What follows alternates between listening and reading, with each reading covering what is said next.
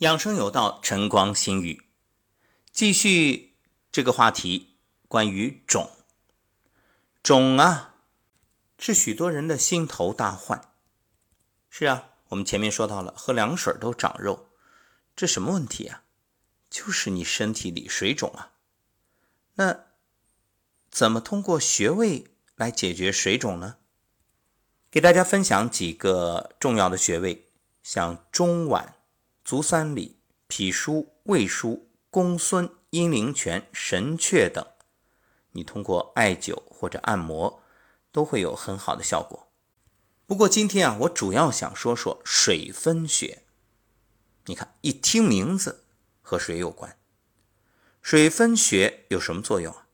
健脾化湿、利水消肿，可以治疗腹泻、浮肿、水肿，包括腹水等诸多情况。水分穴呢，归属任脉，它的位置是上腹部前正中线起中上一寸，大约在肚脐上面一横指的位置。这一横指你就用大拇指来量就好了。水分穴它的穴位有什么寓意呢？就是任脉的冷降水液在这里分流。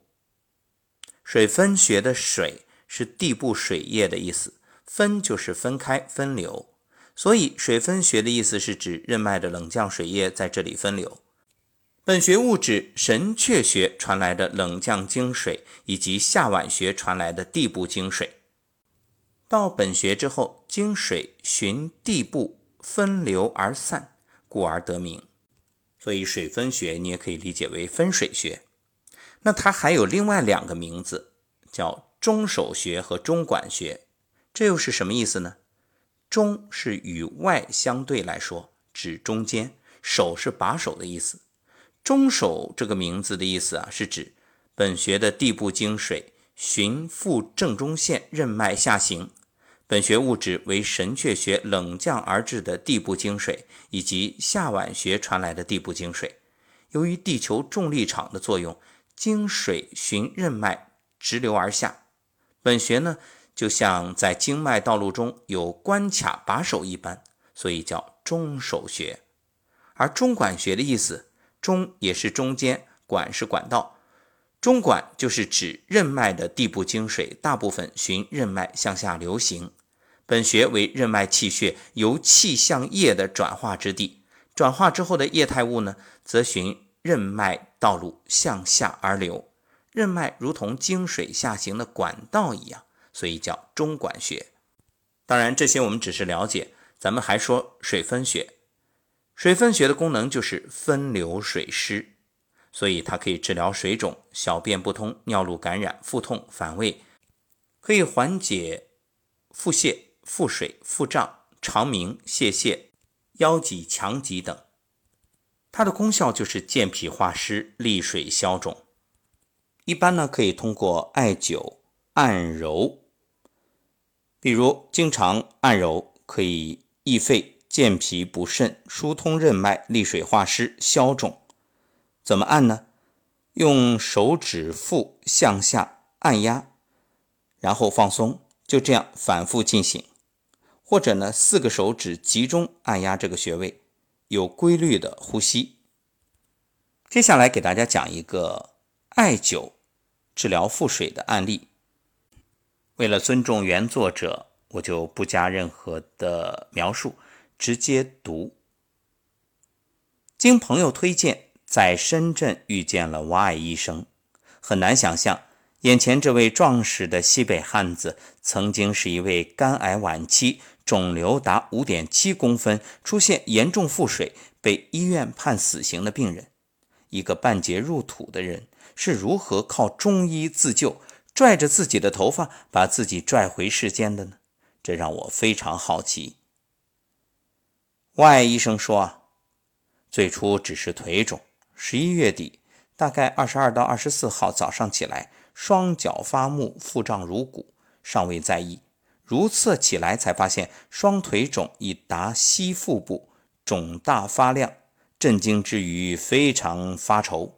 腹水是个危险的信号，腹水不能消散，那俺距离地狱也就一步之遥。发呆想了很久，想起中医九法利水，决定一试其效。下午五点开始考水分穴，考了一个多小时，发现肚子开始咕咕的响，这是气机通达的好兆头。继续选酒，腹胀开始减轻。这个时候更加认真的考，那一天考了九个多小时，直到凌晨三点多睡着。等到醒来，次日中午。腹水居然一次性消散得干干净净，我大为惊异，赶紧把这个方法交流给相同的患者试用。谁知用一个好一个，只是时间不同，大概三五天吧，腹水都可以消散。王爱兄，拜托，赶紧把这招悬灸之法写出来，和大家分享吧。说这话时，我心里狠狠地痛了一下。眼前出现了父亲严重腹水时，医生在他腹部开了一个口，不停引流抽水的画面。好，知无不言。这西北汉子笑得很爽快。那接下来就是 Y 医生推荐的悬灸利水神效之法，与大家分享，愿广为传播，帮助更多人。以艾条悬空而灸，叫做悬灸。悬灸部位呢？上三下四，重点是上三，其实就是两个穴位，一个水分，一个气海。那为啥叫上三下四啊？就是你把四指并拢，然后无名指放在肚脐眼儿，那食指按的位置就是上三，也就是水分穴，而把食指放在神阙，就是肚脐眼。那小指按的位置是下四，也就是气海。具体艾灸的操作方法：把艾条点燃之后，距离穴位大概五厘米左右，烤起来呢没有灼痛感就可以。如果有灼痛感，就稍微再抬高一点点。烤一会儿，把艾条的灰给抖掉，继续灸。每次至少两支九条，时间越长越好。那要注意的一个是火候，不要灼伤起泡，因为很多生病的人啊，神经不敏感。烤的时候呢，可以把手指放在患者穴位边，手指能受得了，那你就继续；如果感觉烫，就抬高一点。注意不要落灰，灰烬的温度很高，一旦落到皮肤上会烫起泡，那起泡了就不能继续操作了。